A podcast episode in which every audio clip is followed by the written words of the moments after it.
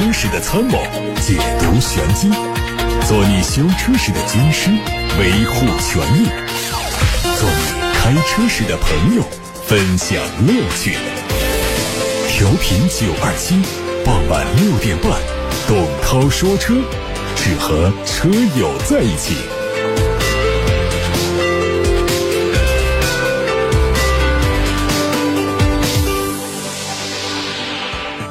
各位好，我是董涛。我们关注一下今天的汽车资讯。东风汽车公司刚刚宣布说，东风有限将会把东风英菲尼迪作为一个独立的事业部纳入到东风日产的管理体系。英菲尼迪会成为自日产启辰之后，东风日产旗下的第三个子品牌。数据显示，东风英菲尼迪2020年的销量只有2万五千多辆，截止到去年11月份，累计销售新车只有5126辆。英菲尼迪这次调整被认为是希望在销量不振的情况下减少支出。在2022国际消费类电子产品展览会上，索尼公司发布了第二款概念车，并宣布将在今年春天探索电动车的商业化。去年，索尼在 CES 展上发布了一款中型车，宣称只是为了展示智能座舱和自动驾驶。而今年，他们宣布成立汽车公司，正式打响了数码品牌造车的第一枪。我们静观其变，索尼汽车。宝马的 iX Drive 40和 iX M60 正式在国内市场上上市了，售价分别是七十四万六千九和九十九万六千九，将在今年之内交付。到时候，宝马 iX 将新增三款车型。另外呢，宝马还为 iX 第一次推出了一种可变颜色的创新涂装方式，就使整车的外观各个零部件都可以均匀的进行颜色的转变，非常有创意。作为越野利器和保值神车，丰田兰德酷路泽在去年六月份迎来换代。从去年九月份开始呢，就陆续有平行进口车商把这个车引进到中国。目前仍然是处在三 C 认证和环保认证的阶段。不出意外的话，今年就可以在路上见到实车。从网上给出的报价看，入门级的车型参考价是一百零三到一百三十万，顶配的版本价格是一百五十到一百八十万元，价格相比老款上是高了不止一星半点儿。至于能不能原价买到还不好说呀。兰德酷路泽，广汽本田的缤智1.5升的 CVT 精英智享版上市，全国限量只卖一万台，售价是十三万五千八。这款车基于现在的1.5升 CVT 精英版打造，配置上增加了。功能更丰富的 DA 屏支持蓝牙电话、音乐功能，带三种模式的车载高清后视影像功能，并且配备等离子空气净化器。有媒体提前曝光了比亚迪汉 DM-i 和唐 DM-i 两款旗舰车型的最新内部消息，其中汉 DM-i 的纯电续航两百四十二公里，唐 DM-i 的最大纯电续航是两百五十二公里，有望在今年的上半年推出。网上还有。全新日产逍客的专利图出现，实车会在今年之内亮相。外观是和海外版一样的设计，前脸是新奇骏同款的 V 字形的格栅和分体式的大灯，车尾很饱满，尾灯组同样是采用了全新的设计，跟车头相呼应。吉利帝豪 L 新增了一款尊贵版，虽然看起来是入门版，但是配置很丰富，比如说 LED 前大灯、十二点三英寸的液晶仪表、自动恒温空调、后排智能监测、智能钥匙。遥控启动、倒车影像、侧安全气囊、胎压监测、电子驻车、FOTA 云端升级等等都有配备，但是它的动力是没有变化，还是一点四 T 发动机配 CVT 的变速器。帝豪 L。各位刚才听到的是汽车资讯，接下来时间欢迎大家把选车用车的提问，把汽车消费维权的投诉都发送到直播间来。热线电话零二七八六八六六六六六可以留言，另外还有董涛说车同名微信公众号也可以图文留言。有位叫胡丹的网友留言说：“听涛哥节目六年了，人生第一辆车就是听你的建议买的大众速腾，现在换车了，开的是奥迪 Q5L 二零二二款四零时尚。”动感版开了几个月，分享一下感受，确实比较节油啊，市区七八个油。另外说各方面都比较满意，安静啊，过弯呐等等。唯一后悔的是没买四五 TFSI 的，起步肉肉的，超车也信心不足。网上说可以刷功率，有没有必要刷？首先说这个油耗确实是很惊喜的一个油耗啊，听到的 Q5L 的油耗一般来说比这个是要高一点的。且不说老款，按老 Q5 的油耗那可能是。会比较高的，新 Q 五常说的就是十个油左右，你这个市区跑七八个油啊，确实是比较节省。关键的问题就是问有没有必要给它刷成一个高功率，因为四零 TFSI 和四五 TFSI 它其实就是二点零 T 的发动机的低功率和高功率。也有说法就是硬件都是一样的，只是软件体系不一样，所以给软件刷一下就得到一辆四五 TFSI。其实第一点它并不是这么简单，它发动机是都是一样的，但它还是会有一些小的结构上的、材料上的一些区别和不同。那么第二个呢，就是刷了以后有没有效果？我觉得是会有效果的。它刷了以后啊，对功率和扭矩是有提升，这都没有问题。但是它有的问题在哪儿？第一个就是保修的问题。发动机如果坏了，因为你刷过电脑，那厂家 4S 店是不管的。第二个呢，它会带来更费油的这么一个表现。有说本来十升油的 Q5L 刷完之后变成十四个油的，这种要有一个思想准备。根据能量守恒的定律，你想象一下，它不可能说同样的油耗平白无故的。电脑程序可以让它跑得更快，动力更强大，它是不可能的，一定要付出更高的油耗。另外呢，就是也有一些人反映，除了油耗之外，还有其他的一些这个副作用的。这些副作用呢，可能不是直接关联的，你可能想象不到的一些东西出现。提醒大家，就是一个如果要刷的话呢，找比较正规的地方。我们在节目当中还没有办法来跟大家推荐谁家是最靠谱的改装店，刷的最好的。一个是找这样的地方。第二个呢，就是适当的刷一点，不要刷多了。你要知道，如果说是跨度比较大的功率，同样的发动机，如果高低功率跨度很大的话，那么厂家它是会在一些硬件材料上做区隔的。你一个低功率的刷成高功率的，短期是没有问题，时间长了会影响发动机的使用寿命。所以，总之呢，这个 ECU 的升级呢，可以称作是。这个汽车动力改装当中最具有科技含量的行为，还是根据车辆具体的实际情况来优化发动机的工作参数，最大限度的发挥发动机的设计潜能，啊，使这个发动机的工作最大接近发动机的理想设计。但是呢，我们民间的很多这个操作呢，实际上并不能达到这个实际的理想的效果和作用。有朋友问到了，说这个一汽大众的速腾。它有一些主要的毛病是什么？他说发动机的异响啊，变速箱的顿挫啊，车身附件的故障等等这些问题，是不是比较多见？说他的车上呢出现了这个发动机的异响的问题，还有变速箱也有点顿挫。这个速腾呢，应该是说一汽大众轿车产品当中最大的一个功臣了。去年一年平均下来呢，它占到了厂家的总销量的比重大概四分之一，这个不假啊，应该是。这么一个数字了，能够拿到这样的销量的原因呢，也很好解释。它的动力包括它的配置，在家教当中做的还是比较全面的。它被投诉呢，在这个动力系统上的一些主要的原因呢，还是来自于哪儿呢？其实发动机的这个异响呢，它不是一个比较全面的一些问题，比较多的还是它配的那个干式的七速的双离合变速箱。所带来的一些问题，你说的这个变速箱的顿挫是不是这个七速的干式双离合的一个问题？我觉得如果是这样的一种情况的话呢，要引起重视。它有时候会涉及到我们行驶途中的一些毛病，包括失去动力啊等等。那么这样情况呢，要去做一些检修，能解决一些问题。其实另外还有一些投诉呢，是说的这个速腾，包括一些轮速的传感器的故障啊，天窗的车门的一些异响啊，呃，这种可能还会。更多一点，但是呢，没有它的动力系统这个变速箱的这个问题那么多。但总之，这款车确实还是销量很大，卖的也是很不错。再看看来自董涛说车微信公众号后台大家提出的问题，有朋友说我昨天呢，这个车子起步的时候，刚好前排的玻璃是打下来的，就听到车轮子有刹车盘摩擦的声音。但是跑起来好像就没有了，冷车好像明显一些。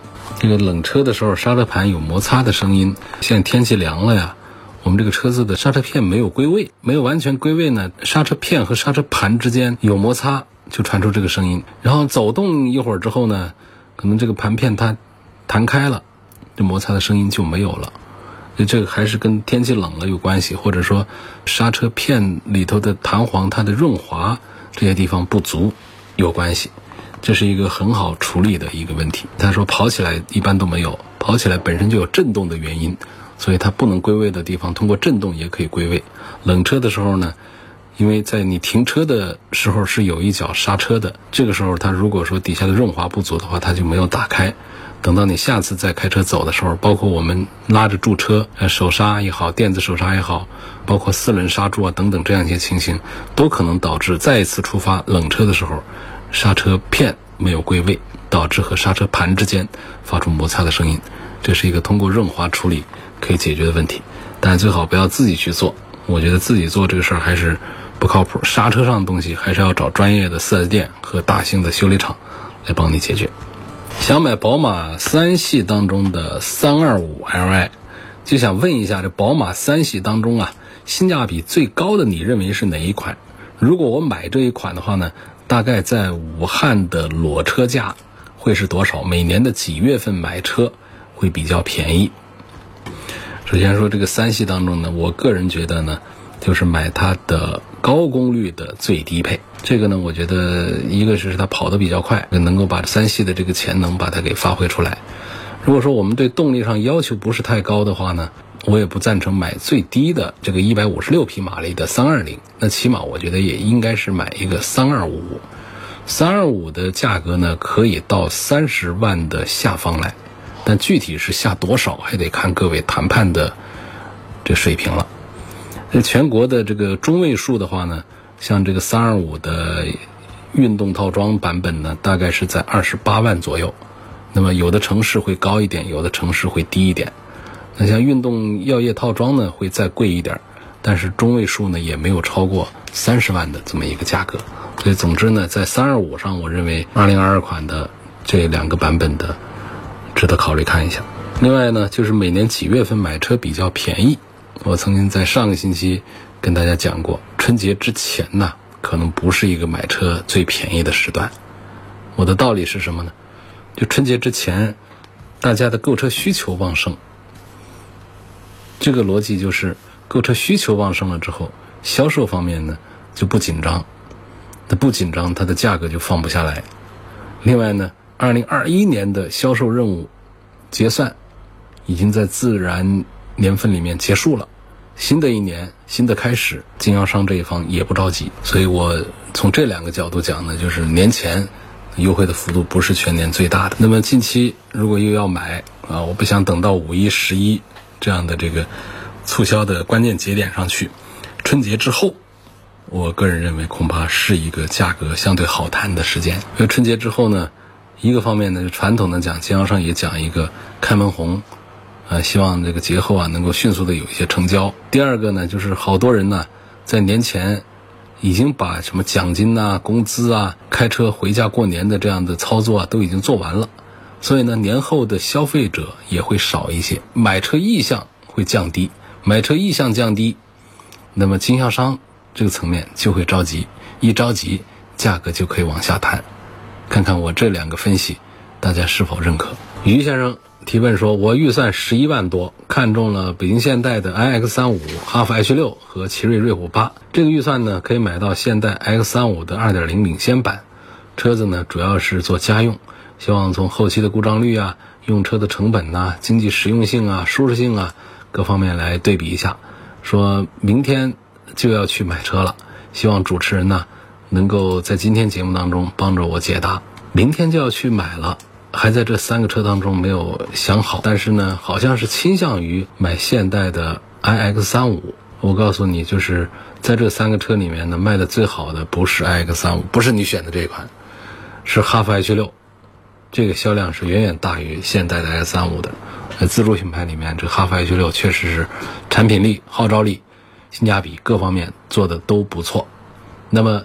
可能是觉得，虽然说哈弗 H 六、瑞虎八个子又大，配置又高，价格又便宜，但是他们是自主品牌。但我要说的是，我们的自主品牌真的做的比过去好太多了，比很多的合资车做的还好一些。话说完之后呢，就是可能还是会倾向于买合资的北京现代的 X 三五。那我们也聊一聊这个车，就是实际上在这三个车里面，纯粹的论性价比，我还是觉得。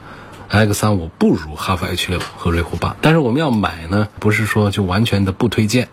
但是你说的这个你买这个 X 三五的领先版，那是不是就是买它的涡轮增压配七速的干式双离合的这个版本？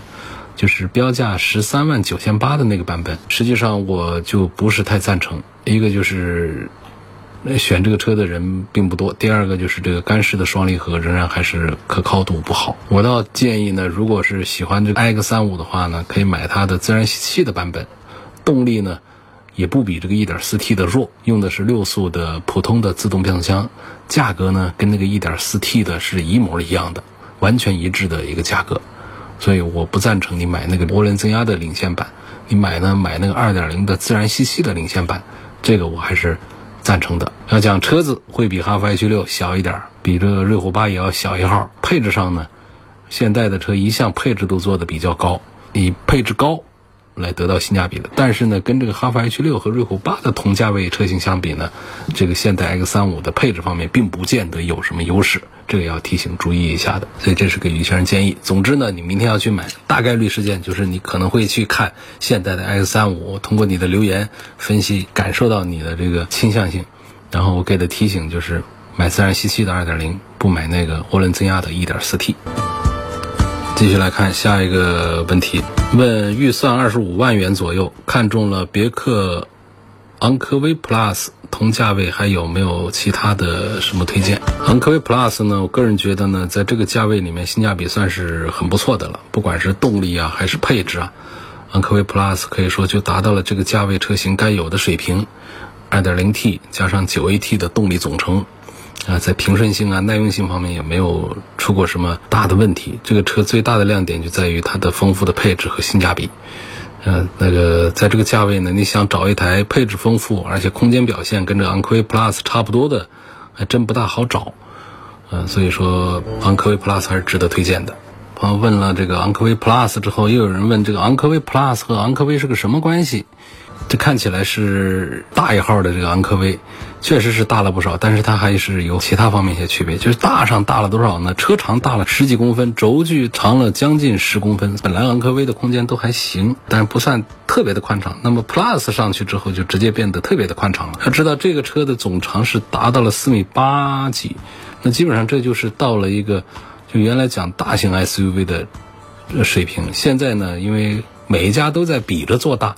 也这现在也是属于是中大型 SUV 的一个水平，而且别克的这个品牌呢，比其他的合资品牌呢，一直呢，就是在这个品牌的这个地位上是高那么半级的，从做工啊各个方面也都看得出来。所以这个昂科威的 Plus 呢，感觉在二十几万，像二十五万那位朋友的留言说二十五万左右来买这个昂科威 Plus，二十万已经可以买到它的中高配了，优惠之后啊，中高配这个配置就真的是。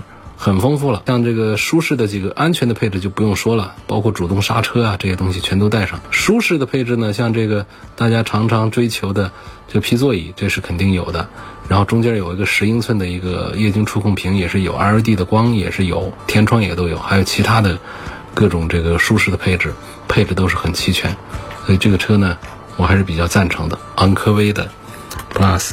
有朋友说，我想求购一辆2019款的本田思域劲动三厢的，呃，新车，希望能够帮我找一找武汉哪里有车。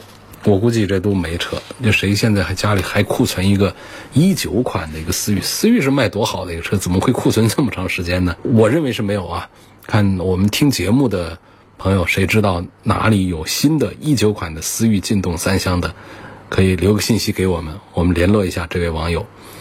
但是这位网友，你就不要抱太高的期望啊，应该是搞不到。哎，我就想问一下，为什么你现在急于求购一个一九款的思域的新车呢？是为了什么？有位网友姓杨，他说：“主持人好，每天听节目，驾龄六年，关于行车记录仪，你说该装不该装？买车的时候送的一个。”什么什么品牌的记录仪，使用一年之后要收取流量费，我不想出这钱，想让 4S 店拆下行车记录仪，想听一下你的意见。我觉得这个行车记录仪还是该装的啊，那个要流量费的送的东西，你把它拆了不要就行。现在行车记录仪便宜的一塌糊涂，那几百块钱可以买到很好的东西。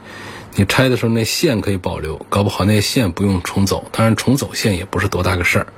行车记录仪前后摄像头，双摄像头。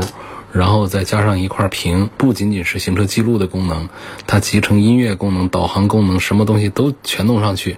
也有那种小屏幕的粘在玻璃上的，也有大的直接就是取代我们的内后视镜的。等等，还有那种极简的，就是它没有屏幕的，直接在那儿录。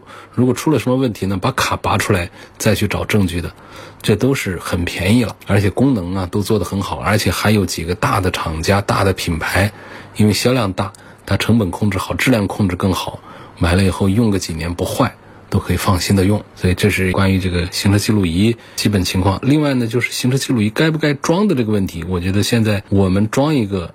有备无患，没什么害处，没什么坏处。